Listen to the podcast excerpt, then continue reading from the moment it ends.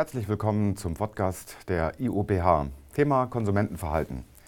Emotion, Motivation und Einstellung. Die Lernziele sind, ähm, etwas zu lernen über die Wirkung von Emotionen, von Motivation und Einstellung, und zwar auf das Konsumentenverhalten. Am Ende werden Sie verstehen, wie Verhaltenskonstrukte aufgebaut sind und Sie werden wissen, wie Unternehmen psychische Determinanten für ihr Marketing nutzen. Außerdem wissen Sie am Ende, was Motivation und Bedürfnisse sind.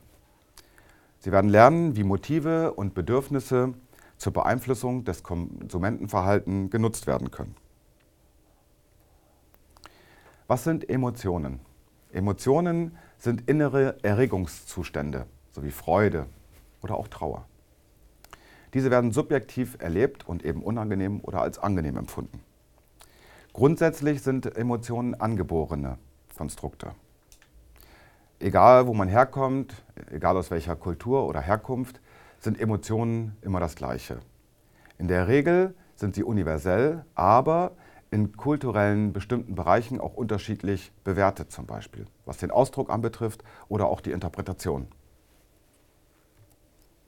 Wir sprechen von Basisemotionen, wenn wir auf die eigentlichen tiefen inneren Erregungszustände eingehen. Diese werden auf vier Arten beschrieben, nämlich über die Erregung selber, über die Richtung, von innen außen zum Beispiel, über die Art und Weise und über die Qualität. Es gibt verschiedene Definitionen oder auch bestimmte ähm, äh, Überlegungen, wie man diese äh, kategorisieren kann, zum Beispiel nach Isat oder zum Beispiel nach Plutschik, die durchaus ähnlich sein können, aber auch in der Anzahl anders oder auch in der Qualität. Zum Beispiel sieht man hier, dass Freude von beiden Autoren genannt wird. Auch die Überraschung wird genannt von beiden. Aber bei Trauer oder Kummer haben wir schon einen Unterschied. Auch ganz oben bei Interesse oder Erwartung sieht man einen Unterschied. Während bei Isard eher dass die Neugier im Vordergrund steht, wie Interesse an etwas haben, ist es auf der Plutschik-Seite eher das Reaktive, die Erwartung zum Beispiel. Scham und Schuldgefühle finden wir bei Plutschik gar nicht. Emotionen sind wichtig, wenn wir uns damit beschäftigen, wie wir unser Marketing verbessern können. Zum Beispiel sind Emotionen wichtig, wenn es darum geht, zu wissen, dass Informationsverarbeitung bei Menschen über Emotionen einfach besser funktioniert. Die Speicherung sowie auch die Verarbeitung. Außerdem können Emotionen einen Kauf beeinflussen, und zwar sehr stark. Insbesondere wenn sich Kunden oder Konsumenten am Point of Sale befinden, können Emotionen den Aufenthalt am POS verlängern oder auch die Intensität mit der Beschäftigung von Produkten beispielsweise äh, vertiefen.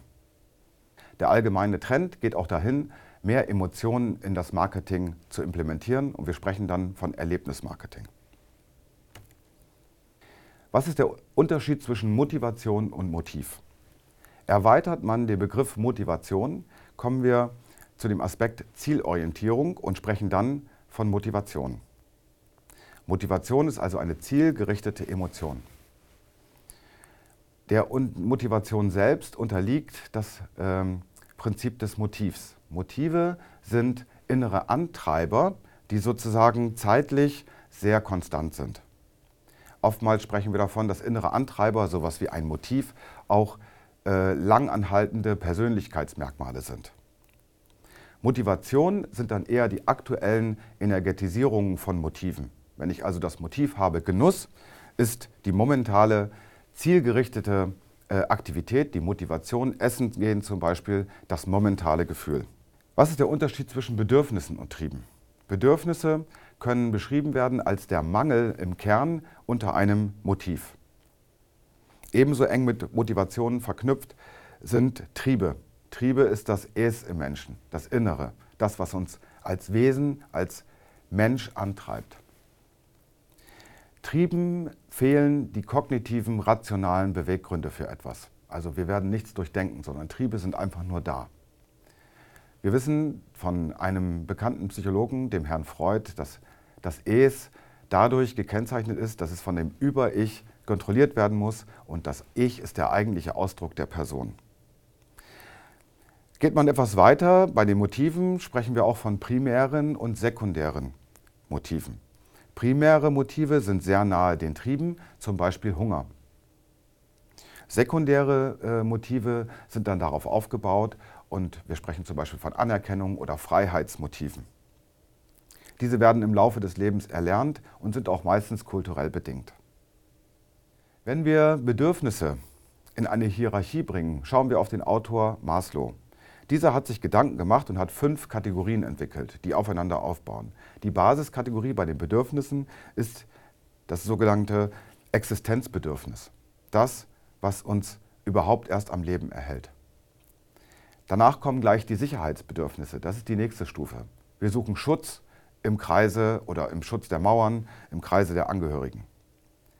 Auch im Kreise der Angehörigen oder im Freundeskreis bedienen wir unsere sozialen Bedürfnisse. Soziale Bedürfnisse sind auch nicht so weit weg von Wertschätzung und Anerkennung. Auch im Sozialen, zum Beispiel im Arbeitsleben, suchen wir bei Kollegen und Vorgesetzten äh, Anerkennung und Zuspruch. Die letzte Stufe bezeichnet Maslow als Selbstverwirklichung. Sie als Studenten wissen, dass Sie lernen, um etwas zu wissen, aber auch lernen, um selbst besser zu werden, sich selbst mehr zu verwirklichen.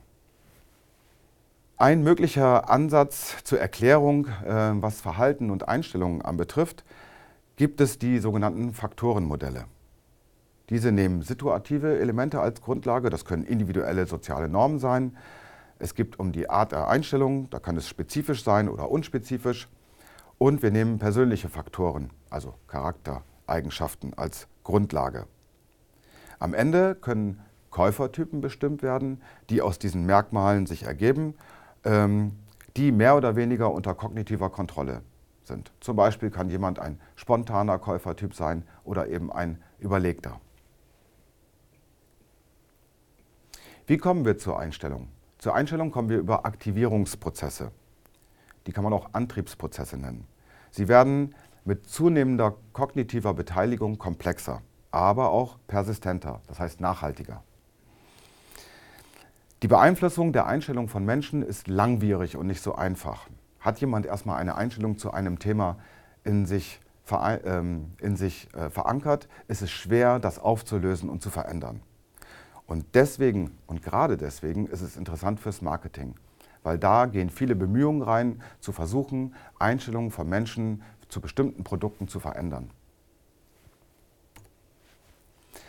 Wenn wir über Verhaltenskonstrukte sprechen, können wir auch über Aktivierung sprechen. Mit zeitlicher Beständigkeit und steigender Komplexität können wir auch die einzelnen äh, Stufen der Aktivierung bis hin zur Einstellung sozusagen am Prozess darstellen. Die Aktivierung ist das, was der Stimulus ausmacht. Die Emotion ist das, was wir fühlen. Die Motivation ist das, was wir aus den Gefühlen heraus dann bewegen. Und die Einstellung ist das, was dann verankert wird. Ich fasse zusammen. Emotionen sind subjektive innere Erregungszustände. Es gibt Basis- und gemischte Emotionen. Beide sind im Marketing sehr bedeutsam. Es wird zwischen primärer, also genetisch bedingter, und sekundärer, also erlernter und kultureller bedingter Motivation unterschieden. Ein Motiv kann als ein zeitlich andauerndes oder andauernde Motivation begriffen werden. Die subjektbezogene Einstellung unterscheidet sich vom Image nur dadurch, dass sie einen Objektbezug hat. Einstellungen, Emotionen und Motivationen haben für Unternehmen im Marketing eine große Bedeutung. Vielen Dank fürs Zuhören.